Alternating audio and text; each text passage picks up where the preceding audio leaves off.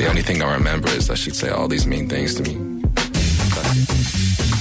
Radio Free FM präsentiert die Plattform.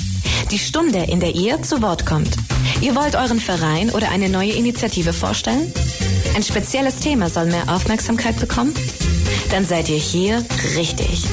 Montag bis Donnerstag von 4 bis 5 und am Sonntag in der Wiederholung ab 12. Interessiert?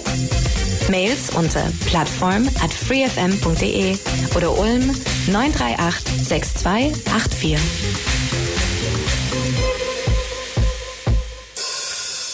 Am Mikrofon ist Julius Zaubert. Hallo und herzlich willkommen zur heutigen Plattform hier bei Radio Free FM.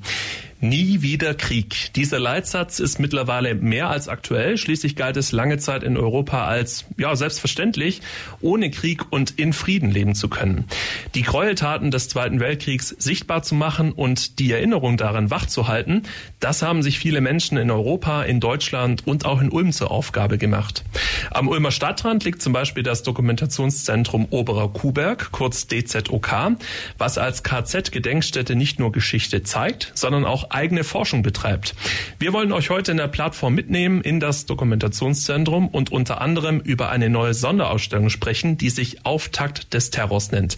Herzlich willkommen im Studio von Radio 4 FM an Dr. Nicola Wenge und Anja Sonn. Hallo. Hallo.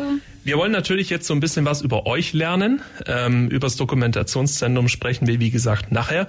Nicola, fangen wir doch mal bei dir auf der von meiner Seite aus linken Seite an.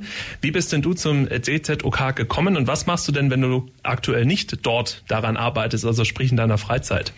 Ja, also ich bin seit 2009 hier in Ulm und ich bin auch tatsächlich in die Stadt gezogen, weil ich als neue Leiterin am Dokumentationszentrum Oberkuhberg angefangen habe. Vorher war ich in Köln am NS-Dokumentationszentrum der Stadt Köln und habe da unterschiedliche wissenschaftliche Projekte durchgeführt.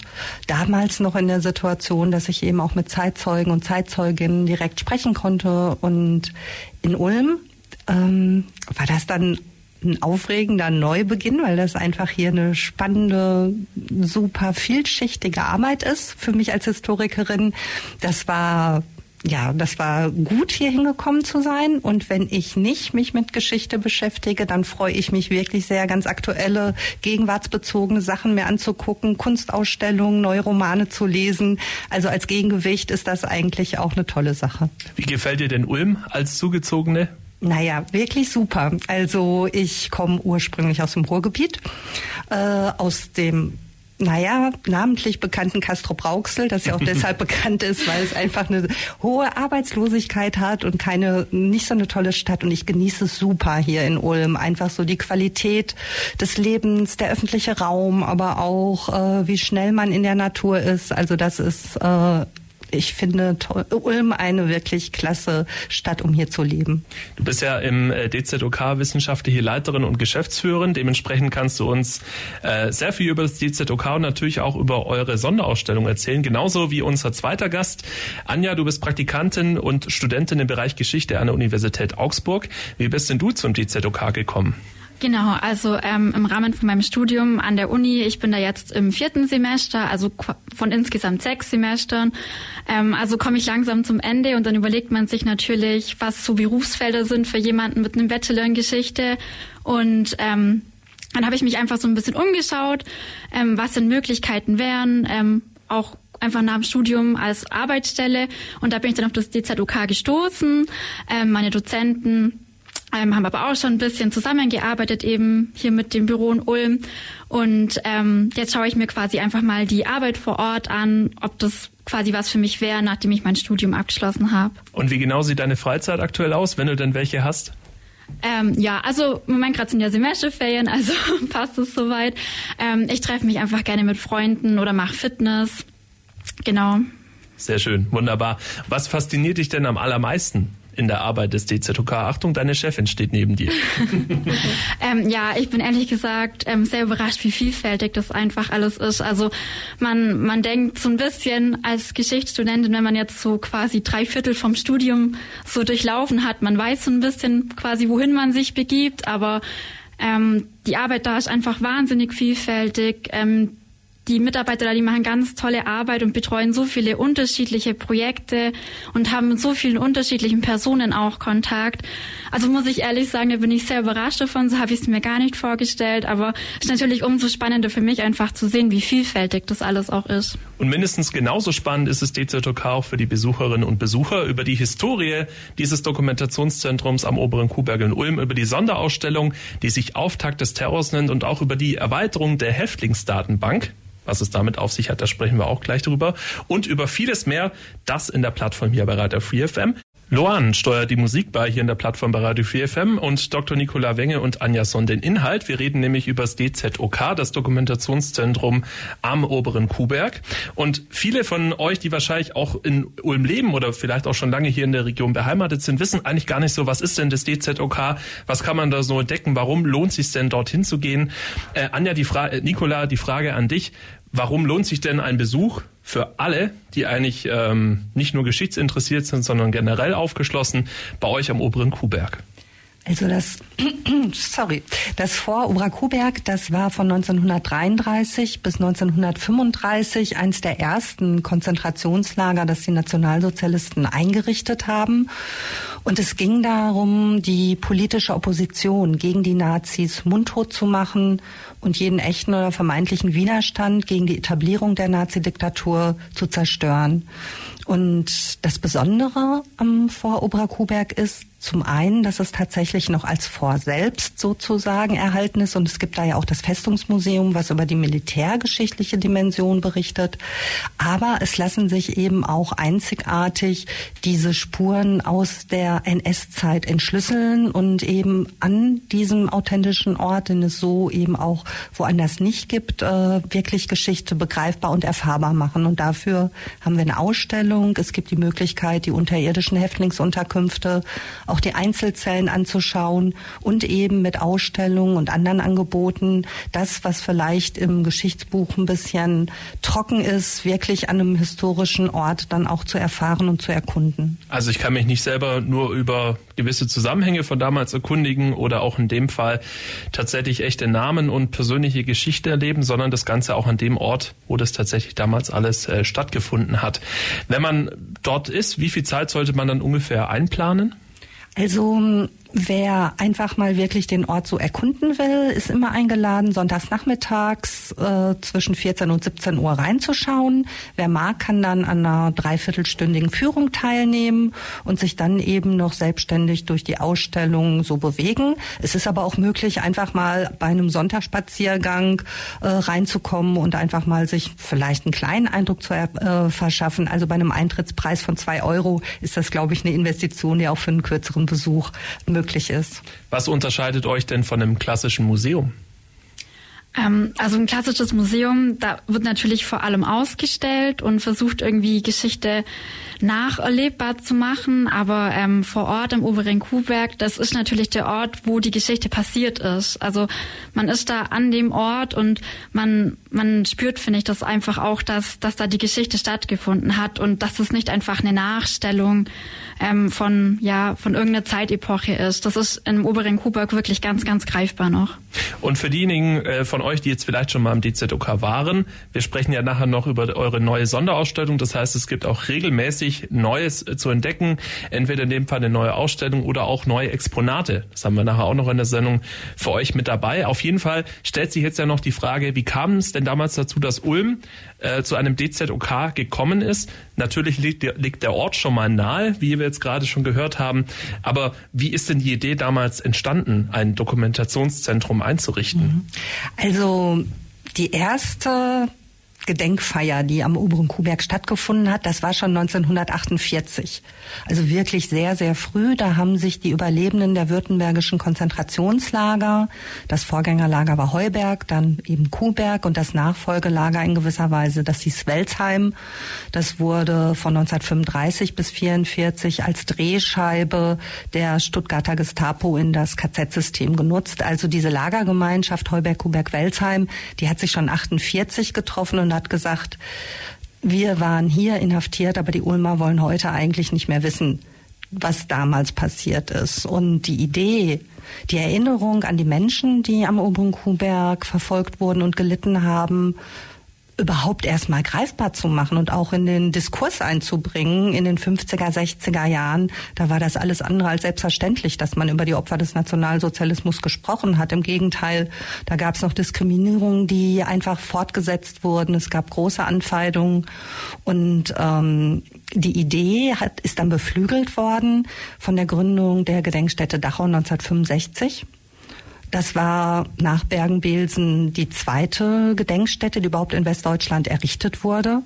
Und da haben überlebende Häftlinge hier in Württemberg gesagt, Mensch, wenn das in Dachau möglich ist, dann wollen wir doch hier am oberen Kuhberg auch eine Landesgedenkstätte errichten. Das war aber, da war die Zeit noch nicht so reif. Aber in den 70er Jahren hat sich dann ein Kuratorium, Dokumentationszentrum Oberkuhberg gegründet. Da haben sich auch schon kritische Ulmer Bürgerinnen und Bürger mit engagiert, unter anderem auch die ältere Schwester von Hans und Sophie Scholl. Und die haben gesagt, wir versuchen jetzt wirklich hier so einen Erinnerungsort zu etablieren. Das wurde nicht von der Landesregierung umgesetzt, aber unter bürgerschaftlichen Vorzeichen, dass sozusagen von unten Geschichte bewahrt wurde, von den letzten noch überlebenden Häftlingen, von kritischen Bürgern. Und daraus ist dann 1985 die erste Dauerausstellung im Oberen Kuhberg gezeigt worden in der Gedenkstätte. Und das war eigentlich so der Kern, wie die Gedenkstätte entstanden ist. 1985 war so ein wichtiges Datum. Was würdest du sagen, hat sich in dieser Zeit, also kurz nach dem Zweiten Weltkrieg bis 1985, denn im Mindset sozusagen der Ulmerinnen und Ulmer gewandelt, dass die Bürgerschaft von sich aus gesagt hat, ja, dieses Dokumentationszentrum braucht es wirklich? Also die große Mehrheit war nach dem Zweiten Weltkrieg erstmal damit beschäftigt, die eigene Situation sozusagen im Blick zu haben und wollte auch nicht äh, möglicherweise mit Verstrickungen, die in der eigenen Familie oder in der eigenen Person auch waren, konfrontiert worden dieser Impuls, diese Gedenkstätte einzurichten, das war eine ganz kleine Minderheit, aber dann gab es ja doch auch einen Generationswechsel, dass eben die 68er Generation, die Kinder sozusagen der Miterlebenden gesagt haben, wir wollen wissen, was unsere Eltern gemacht haben und wir wollen auch diejenigen hören, deren Stimme bis dahin eben nicht äh, zu hören war. Und die sind auf die Suche gegangen und haben zum Beispiel mit ehemaligen verfolgten Sozialdemokraten und Kommunisten auch gesprochen. Und dieser Schulterschluss von den Jüngeren, und denen, die politisch aktiv waren, die haben eben einfach bewirkt, dass diese Gedenkstätte erstmal in ganz, ganz kleinem Rahmen und gegen große Widerstände errichtet werden konnte, dass daraus jetzt eine Einrichtung geworden ist, die wirklich auf unterschiedlichsten Ebenen Forschungs- und Vermittlungsarbeit macht, die auch staatliche Zuschüsse kriegt. Das war damals überhaupt nicht absehbar. Mhm. Also auch eine komplett neue Situation damals, 1985. Seitdem gibt es das Dokumentationszentrum am oberen Kuhberg. Wie sah denn eigentlich die Geschichte des äh, KZs Oberen Kuhberg ganz generell aus? Wie lange war das denn in Ulm in Betrieb? Also das war in Ulm von November 1933 bis Juli 1935 in Betrieb. Und es war ein staatliches Lager, das hieß. Es wurde vom Stuttgarter Innenministerium verantwortet. Und die Organisation, die lag bei der politischen Polizei, das war das Vorgänger, äh, die Vorgängerorganisation der Gestapo. Und man muss sich das so vorstellen, dass die ca. 600 bis 800 Männer, Einzelakten sind nicht mehr überliefert, das ist ein Schätzwert, der aber auf jahrzehntelanger Forschung jetzt so beruht, ähm, die wussten nicht, wie lange sie im Lager sein würden. Einige wie äh, Kurt Schumacher, der bekannte SPD-Politiker, äh, waren die ganze Lagerzeit am oberen Kuhberg auch inhaftiert.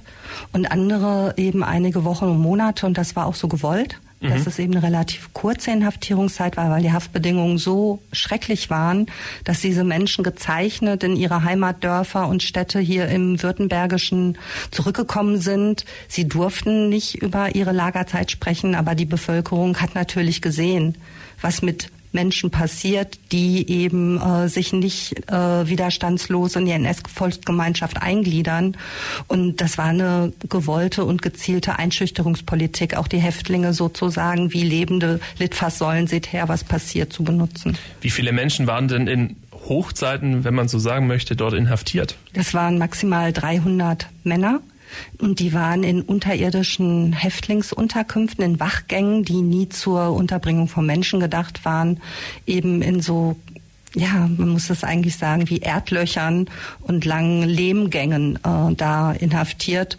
Und ähm, die wurden bewacht von bis zu 120 Wachleuten. Also man muss sich das vorstellen, die kamen beide, sowohl die Häftlinge als auch die Täter hier aus dem Land Württemberg und kannten sich zum Teil auch schon. Und das war natürlich auch nochmal eine bedrückende Situation, weil viele der Wachleute ehemalige und auch immer noch äh, in Amt seiende SA-Leute waren.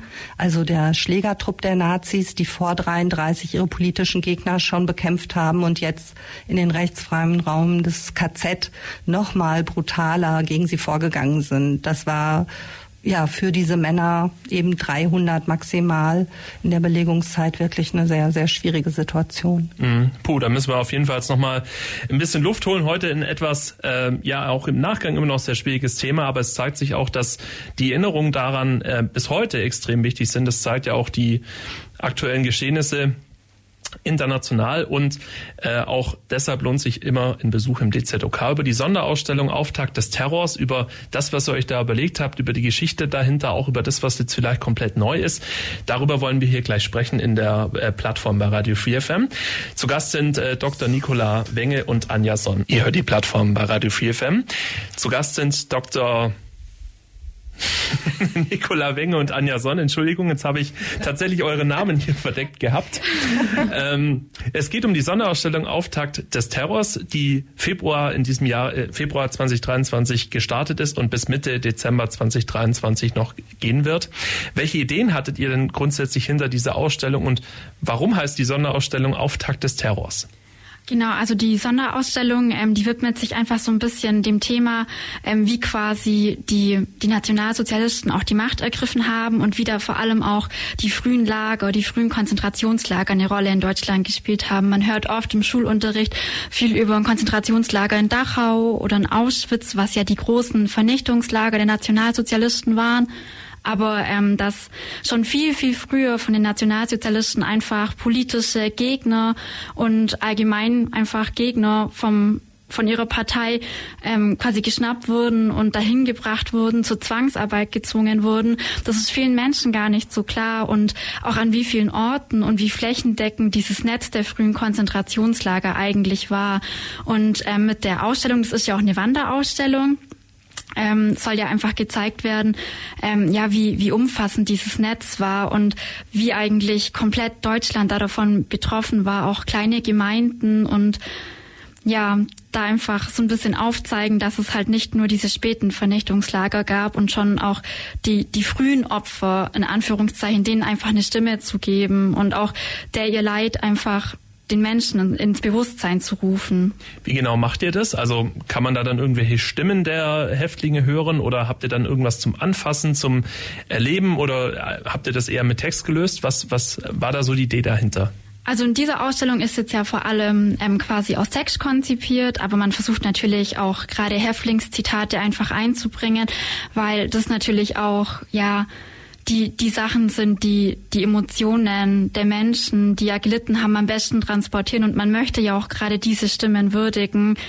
Aber ähm, natürlich wurde da auch ähm, damit gearbeitet, dass man einfach den, also die Informationen einfach aufarbeitet und so einen Kontext, so eine Kontextualisierung schafft. Du hast jetzt ja gerade auch gesagt, dass es eine, eine Wanderausstellung ist. Ähm, wo kam sie sozusagen her und wo kommt sie hin, wenn sie aus Ulm wieder ähm, verschwinden wird? Da muss die Nicola jetzt aushelfen. also ähm, Vielleicht gehe ich sogar noch mal ein bisschen weiter zurück. Also unsere Wander, unsere Ausstellung, es gibt sozusagen verschiedene Möglichkeiten, die Ausstellung einzusetzen. Es gibt Häuser, die äh, wollen sie einen langen Zeitraum zeigen, so wie wir auch. Wir wollen sie ja bis Dezember präsentieren, einfach weil es eine unglaublich gute Ergänzung zu unserer Dauerausstellung ist. Die Dauerausstellung zeigt den lokalen Ort und was da ganz konkret am Oberen Kuhmerk passiert ist. Und die Sonderausstellung zeigt jetzt Gemeinsamkeiten und Unterschieden mit ganz anderen Lagern. Und es, aber das Spannende, die Frage war ja gerade, wie machen wir das? Eigentlich in jedem Themenbereich, es sind insgesamt elf Module, tauchen auch ganz konkrete lokale Quellen wieder auf, sodass man eben auch als Besucher und Besucherin diese Bezüge selbst herstellen kann. Das ist mal einmal das Besondere. Das Besondere ist auch, äh, Anja hatte ja gerade gesagt, gesagt, dass es so viele unterschiedliche Konzentrationslager schon 1933 gab. Wirklich äh, 80 bis 100 frühe Konzentrationslager und dann kamen auch noch mal Schutzhaftabteilungen dazu.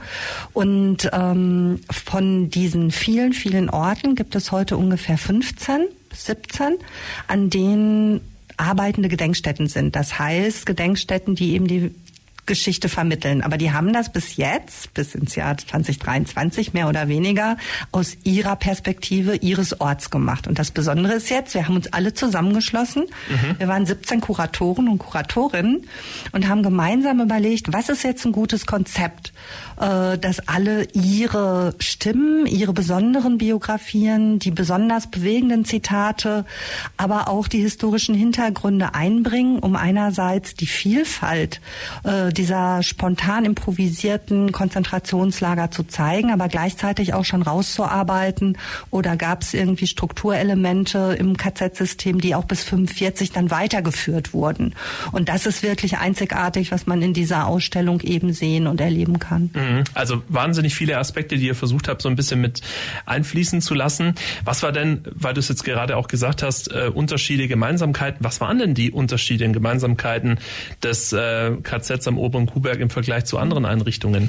Also gemeinsam ist allen Lagern, es gab zwar von Hitler und, und Himmler und den großen Nazis die Aufforderung, ähm, die politischen Gegner mit Gewalt zu verfolgen und sie auch in Konzentrationslager zu sperren. Das ist auch schon im ähm, künftigen Regierungsprogramm der NSDAP schon 32 wirklich öffentlich so gedruckt worden im Völkischen Beobachter.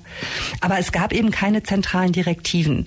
Es wurde nicht gesagt, ihr macht das jetzt so und so und es war auch kein Verfolgungsapparat schon klar. Der der sagte, ihr verhaftet, äh, ihr nehmt sie in Schutzhaft, ihr macht das und das, sondern diese Initiative von den Lagern und wie das ausgestaltet war, das war in einzelnen Regionen, in einzelnen Ländern extrem unterschiedlich.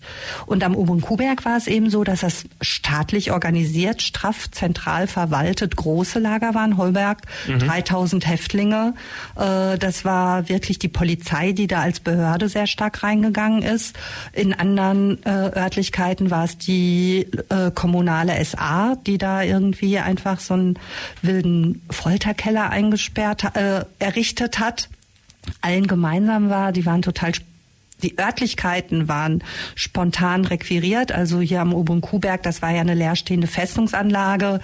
Aber der Terror, der darin bestand, Menschen da einzusperren, ohne dass sie sich dagegen juristisch wehren konnten, ohne dass sie wussten, wie lange sie da bleiben, ohne dass sie irgendeine Möglichkeit hatten, dagegen vorzugehen, das war in allen frühen Konzentrationslagern schon so und das blieb auch bis 45. Mhm.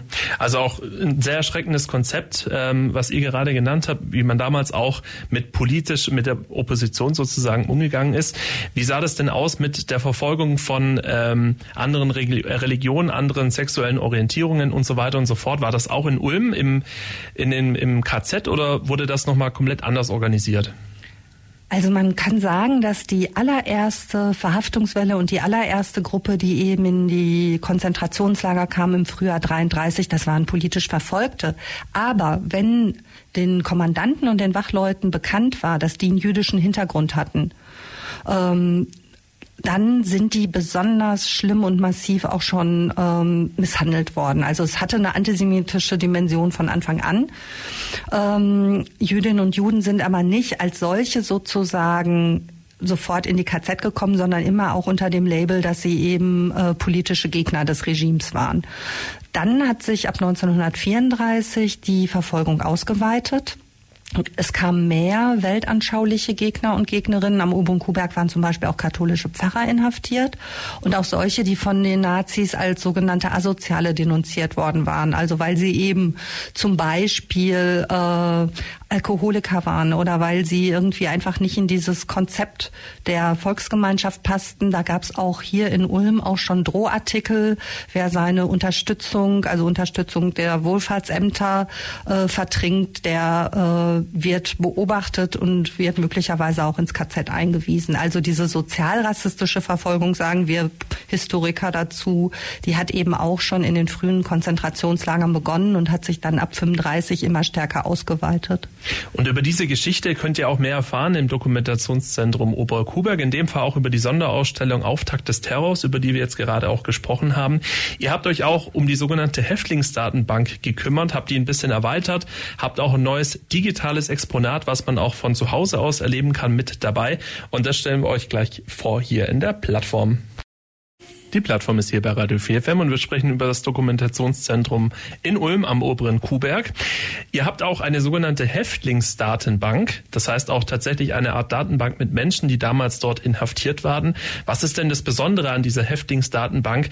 Was kann man da denn rausfinden? Das Besondere ist, dass wir zu diesem Thema, warum eigentlich 1933 die Demokratie so schnell zerstört wurde und wer davon als allererstes betroffen war, dass wir da jetzt so ein biografisches Informationsinstrument haben, dass wir die Menschen, die eben äh, die ersten Opfer waren, dass wir die in einer Datenbank zusammenführen und zwar nicht nur eben zum oberen Kuhberg, das gibt es schon etwas länger, so eine Online-Häftlingsdatenbank mit 350 Namen, sondern eben auch zu den, zu den allerersten Lagern. Ich hatte gerade gesagt, den Kuhberg gab es von November 33 bis Juli 35 und es gab ein großes Vorgängerlager Heuberg bei Städten am Kaltenmarkt mit circa 3500 bis 4000 Häftlingen und noch eine, ein Frauen-KZ, äh, wo vor allen Dingen Kommunisten dann äh, eingesperrt waren. Das war eine besondere Abteilung im zentralen Frauengefängnis in Schwäbisch Gmünd in Gotteshell. Und ähm, diesen Menschen, wo es keine arbeitenden Gedenkstätten gibt, aber auch diesen Biografien gerecht zu werden und Angehörigen und Wissenschaftlern, die sich auch äh, für die Zeit und auch für die äh, Biografien interessieren, so ein landesweites Informationsinstrument zur Verfügung zu stellen. Das ist der Sinn der Datenbank. Mhm. Wie lange hat es denn gebraucht für euch, diese Datenbank aufzubauen? Welche Quellen habt ihr dafür verwendet und welche Herausforderungen gab es da während der Erstellung? Es waren ja wahrscheinlich nicht wenige. Nein, und das hat ehrlich gesagt, kann man eigentlich fast sagen, Jahrzehnte gedauert. Ähm, also man muss dazu sagen, dass ähm, die ersten Aufrufe, vielleicht wer von Anfang an dabei ist, hat mitbekommen, dass sich schon 48 die Lagergemeinschaft Heuberg-Kuberg-Welsheim gegründet hat. Die ersten Aufrufe, dem sich äh, formierenden oder entstehenden Dokumentationszentrum Berichte von Häftlingen zu geben, und zwar nicht nur zu Kuberg, sondern auch zu Heuberg, die stammen schon aus den 50er Jahren mit dem Ziel, Ziel, den Lagerkommandanten, der 55 äh, wieder als freier Mann aus Militärgefängnis in Frankreich gekommen ist, ähm, vor deutsche Gerichte zu stellen. Das war der Startschuss und daraus hat sich eine Sammlung im Dokumentationszentrum Oberkuberg entwickelt in unserem Archiv, denn wir sind nämlich nicht nur, das ist jetzt auch nochmal ein wichtiger Punkt, oben im Vor Oberkuberg, sondern haben auch Archiv, Bibliothek, Geschäftsstelle, Büroräume, wo Menschen, die lesen wollen, die mal im Archiv stöbern wollen, auch herzlich eingeladen sind, in die Büchsengasse zu kommen. Da haben wir eben auch unsere Sammlung und die hat mhm. sich über Jahrzehnte weiterentwickelt. Ähm, da sind auch Recherchesammlungen eingeflossen, zum Beispiel von dem Markus Kienle, der ein Buch über das KZ Heuberg geschrieben hat. Der hat uns eine Datensammlung mit 1500 Namen übergeben. Und jetzt ganz konkret haben wir aber noch mal zwei Jahre wirklich intensiv recherchiert und sind in ganz viele staatliche Archive auch gegangen, unter anderem ins Landesarchiv Sigmaringen und ähm, und unter anderem da in Sigmaringen, aber auch in Ludwigsburg, jetzt habe ich den Namen, ähm, und haben da wirklich insgesamt weit über 1000 Akten ausgewertet, um diese 1700 Namen, die jetzt in der Online-Datenbank stehen, auch seriös unterfüttert zu veröffentlichen. Wir veröffentlichen keine Zweifelsfälle. Wir veröffentlichen immer, wir veröffentlichen immer nur, wenn wir auch wirkliche Quellenbezüge herstellen, weil äh, es ist uns ein Riesenanliegen, dass das Ganze auch faktenbasiert ist. Es gibt so viele Verharmlosung, Relativierung zur Geschichte des Nationalsozialismus, dass wir da ganz großen Wert drauf legen, alles, was wir an Informationen haben, so basiert und faktenbasiert zu haben, dass das eben auch ein Instrument gegen diese Verharmlosung ist. Wie ist denn die Datenlage ganz generell? Kann man sagen, es ist dadurch, dass es jetzt noch eher jüngere Geschichte ist, vergleichsweise einfach, diese Daten zu bekommen? Vor allem, Nicola, du hast es ja gesagt, diese wirklich verifizierten, gut unterfütterten Daten oder ist es wirklich mehr oder weniger auch die Suche nach der bekanntermaßen Nadel im Heuhaufen? Ja, würde ich schon eher, glaube ich, so sagen. Ich denke, die Nicola wird mir da wahrscheinlich zustimmen. Also es gibt einfach kein Häftlingsverzeichnis mit ähm, quasi Nachnamen, die dann geordnet sind, wo man einfach schauen kann, ah ja, die waren zu dem Zeitpunkt im oberen Kuburg inhaftiert oder nicht. Und das macht ja auch die Datenbank so besonders. Also das muss man wirklich nochmal sagen. Das Tolle an der Online-Datenbank ist, die ist ganz einfach zu finden im Internet unter www.dzok-ulm.de. Man kann einfach auf der Webseite vom DZOK nach Häftlingsdatenbank suchen und dann ist die Datenbank einerseits eben von Fachkräften verifiziert, also man weiß, man liest da wirklich Daten, die stimmen und die überprüft worden sind, aber die ist auch wirklich einfach zu benutzen. Also man muss da jetzt kein spezielles Wissen haben, kein, kein Geschichtsstudium, um in der Datenbank mit der arbeiten zu können und ja, sich da zurechtzufinden. Die ist wirklich nutzerfreundlich aufgemacht. Man muss sich nicht anmelden, man muss kein Profil anlegen. Man kann da einfach quasi über, über ähm, den Anfangsbuchstaben vom Nachnamen kann man da eben die Biografien von den Häftlingen nachlesen und durchsuchen und durchstöbern, ohne dass man da jetzt irgendwie, was ja leider schon häufiger der Fall ist, ähm, schwer an die Daten drankommt. Das ist eben alles so öffentlich gemacht worden jetzt und das ist wirklich super. Also man kann man auch tatsächlich von zu Hause aus machen, wie wir jetzt gerade rausgehört haben. Ähnlich verhält sich es mit eurem neuen digitalen Exponat, was man auch von zu Hause aus tatsächlich entdecken kann. Was verbirgt sich denn dahinter? Wir haben ähm, in der Dauerausstellung, über die wir schon gesprochen haben, ja einen thematischen Zugang, dass man sozusagen die Geschichte des Orts erfährt. Und das ist eben auch nur vor Ort sozusagen, obwohl wir auch einen Online-Ausstellungsbereich haben. Aber was das Neue ist an der virtuellen Lagerdarstellung, dass man die verschiedenen Funktionsbereiche topografisch, dass man also sehen kann, ähm, wie war denn die Geschichte des Lagers, welche, welche Räumlichkeiten spielten welche Rolle im, im Lageralltag. Und zu all diesen Räumlichkeiten gibt es eben auch Stimmen von Häftlingen zu hören. Man muss sich das so vorstellen, es gibt gibt ein 3D-Modell des Forts und auf diesem 3D-Modell sind äh, an den einzelnen Örtlichkeiten Nummern.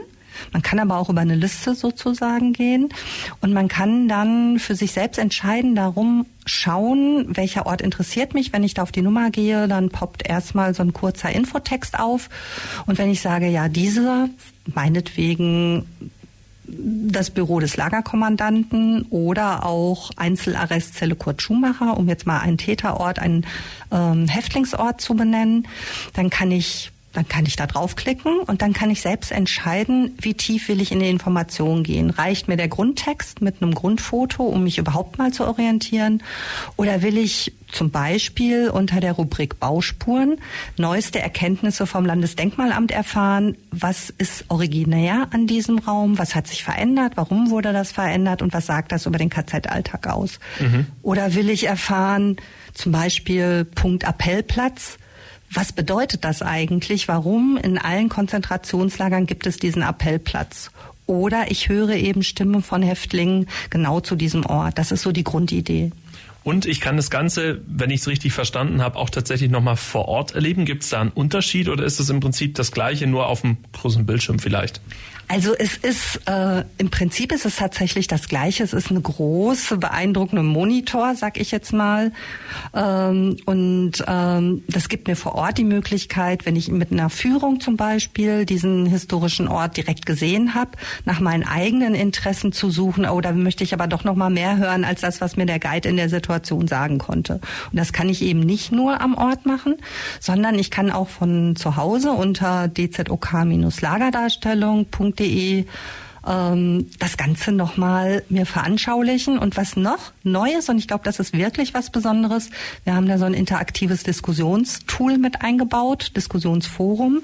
Das heißt, ich kann Fragen, Kommentare zu den einzelnen Funktionsbereichen orten, aber auch ganz allgemein an äh, Stellen und das erreicht uns dann als Team. Wir moderieren das. Also es wird nicht so sein, dass irgendjemand jetzt irgendwelche rechtsextremen Kommentare da reinstellen kann und dann da äh, die ganze Situation vermüllt. Ähm, wir moderieren das.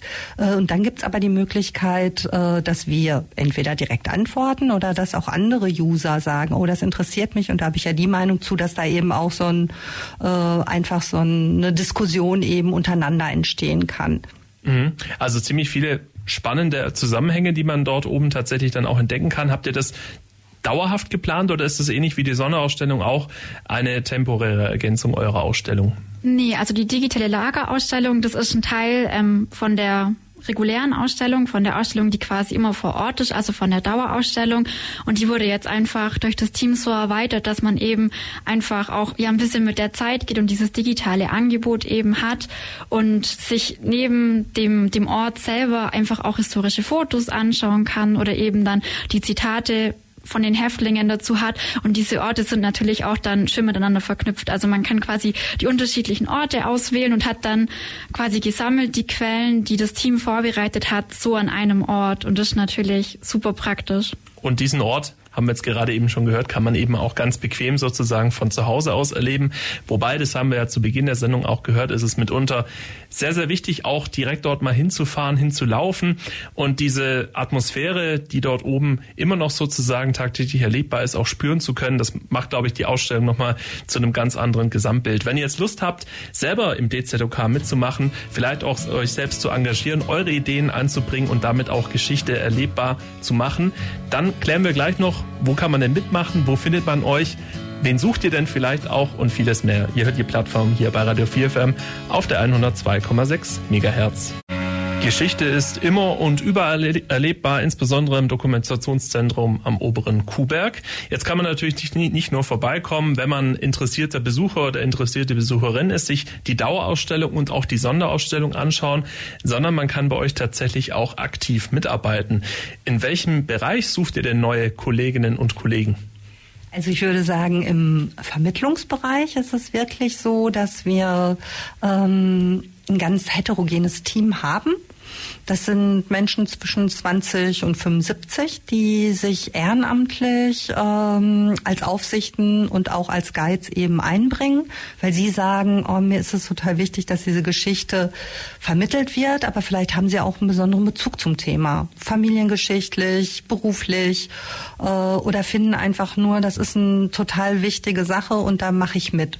Und dieses Team, das ist spannend, das ist aber auch in Corona ein bisschen kleiner geworden und dadurch dadurch äh, ist es ja, wünschen wir uns einfach neue Leute. Voraussetzung ist natürlich ein kritischer Blick auf die Geschichte des Nationalsozialismus.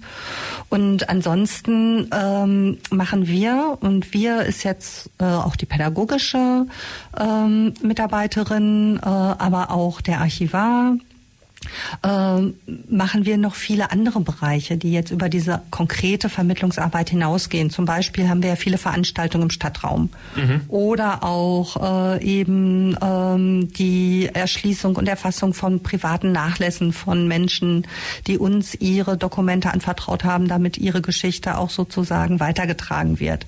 Und in all den Feldern ist es auch möglich, sich zu engagieren. Also das ist auch Programm des DZOK, dass wir sagen, ähm, wir wollen einerseits eine professionelle Geschichtsvermittlung machen. Professionell heißt aber nicht, dass das jetzt Hauptamtliche machen, sondern dass das Menschen machen, die äh, Interesse und auch äh, Lust darauf haben, sich einzubringen. Und dann reden wir miteinander, was kannst du, was willst du, was brauchen wir? Und ähm, da finden sich oft dann einfach auch tolle Kombinationen, dass äh, jeder wirklich auch da in dem Feld sich einbringen kann, in dem er oder sie möchte. Also ganz viele verschiedene Menschen, die da aufeinandertreffen, ganz viele verschiedene Interessen natürlich. Aber euch eint ja auch so ein bisschen den, den Wunsch bzw. das Vorhaben, die Geschichte von damals, die Gräueltaten entsprechend auch aufrechtzuerhalten, Geschichte auch heute im 21. Jahrhundert sozusagen erlebbar zu machen. Vielleicht bin ich jetzt ja auch Lehrerin oder Lehrer, möchte mit meiner Schulklasse euch besuchen. Das geht vermutlich auch, oder? Na klar, unsere größte Zielgruppe sind äh, Schulklassen, also 70 Prozent der Besucherinnen und Besucher kommen halt im Klassenzusammenhang und äh, da ist es halt eine große Aufgabe, die die jetzt ja nicht unbedingt erstmal freiwillig kommt, sondern weil es im Schulunterricht sozusagen angesetzt ist und angesagt ist, auch dazu zu bewegen, äh, da auch mitzumachen. Und da gucke ich auch die Anja an, die ja angehende Geschichtslehrerin ist und auch schon ein paar Führungen sozusagen gemacht hat, wie sie das so erlebt hat. Genau, also die Führungen, man kann eigentlich sagen, dass, dass jede Führung irgendwie, man lernt immer was Neues dazu und ähm, ja, also äh, durch, es ist immer anders, aber ähm, die Führungen vor Ort, die sind insgesamt einfach sehr interessant, weil der Ort ja an sich auch einfach sehr interessant ist. Dieses Gebäude ist an sich schon wahnsinnig eindrucksvoll und wenn man dann vor Ort ähm, quasi auch mal drin ist und die Kälte spürt, die da drin herrscht und unter unter quasi die Mauern geht und da sieht, wie die Häftlinge eben gelebt haben, dann ist das natürlich was ganz, ganz anderes, wie wenn die Schüler das einfach aus einem Schulbuch nachlesen in der sechsten Stunde am Freitag, wo eh schon jeder auf die Uhr schaut. Also viel, viel eindrucksvoller. Und deswegen würde ich auch sagen, lohnt sich auf jeden Fall ein Besuch mit äh, Schulklassen sowieso. Also die Motivation kann man spätestens dann dadurch auch hochhalten, dass es eben Geschichte zum Anfassen im wahrsten Sinne des Wortes gibt. Weitere Informationen dazu gibt es jederzeit auch im Internet unter dzok-ulm.de. Wenn man jetzt nochmal interessierter Besucherin oder Besucher ganz generell ist, wann ist die beste Zeit, euch zu besuchen am oberen Kuhberg? Also sonntags nachmittags ohne Anmeldung. Wer aber zum Beispiel sagt, oh, ich möchte mal mit meiner Familie oder mit einer anderen Freundesgruppe oder so, bin neu in Ulm, will mir was anschauen, dann äh, können wir auch immer Gruppentermine in der Woche ausmachen. Also das ist eben wirklich nur der kleine Teil, der dann sonntags ohne jede Anmeldung kommen kann und ansonsten aber auch jederzeit einfach mit dem Büro Kontakt aufnehmen und dann schauen, ob man nochmal einen eigenen Termin vereinbart. Und jetzt wollten wir noch einen kurzen Hinweis geben zum digitalen Exponat von vorhin. Wo kann man das denn aktuell schon finden von zu Hause aus? Unter www.dzok-lagerdarstellung.de. Also auch relativ einfach und simpel, aber auch, auch da nochmal der Hinweis, sollte man direkt im Browser eingeben und dann findet man die Informationen zum Lager und zu den Häftlingen direkt vor Ort.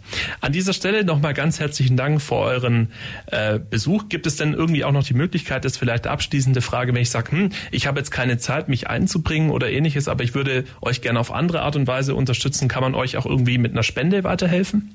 Auf jeden Fall, Spenden sind immer extrem erwünscht. Was auch toll ist, wir sind ja als bürgerschaftlich getragener Verein organisiert. Eine Vereinsmitgliedschaft ich hoffe, ich darf das sagen, für Studierende 15 Euro, äh, regulär 35 Euro im Jahr ist vielleicht auch noch erschwinglich und es ist wir haben ungefähr 400 Mitglieder, aber es ist toll, wenn eben auch jüngere Leute zum Beispiel äh, Lust haben, auch durch eine Vereinsmitgliedschaft. Ist jetzt ja nicht total in, glaube ich, so Vereinsmitgliedschaften, aber wer weiß, vielleicht beim DZOK doch mit dabei sein. Dann in diesem Sinne, Nicola Anja, ganz herzlichen Dank für euren Besuch heute in der Plattform bei Radio 4 FM. Vielen Dank auch für eure wirklich eindrücklichen Schilderungen. Mehr Informationen zum DZOK, wie gesagt, jederzeit im Internet oder auch auf unserer Homepage freefm.de. Und in diesem Sinne sagen wir bis bald und zum nächsten Mal. Ja, Dankeschön. Danke. Das war die FreeFM-Plattform auf der 102,6. Vergangene Sendungen gibt's zum Nachhören auf freefm.de slash Programm slash Plattform. Und wie jeden Nachmittag ab 17 Uhr gibt's weiter mit La Bordilla, Ana Luz Gallegos und Fernando Monasterio sind für euch an den Mikrofonen.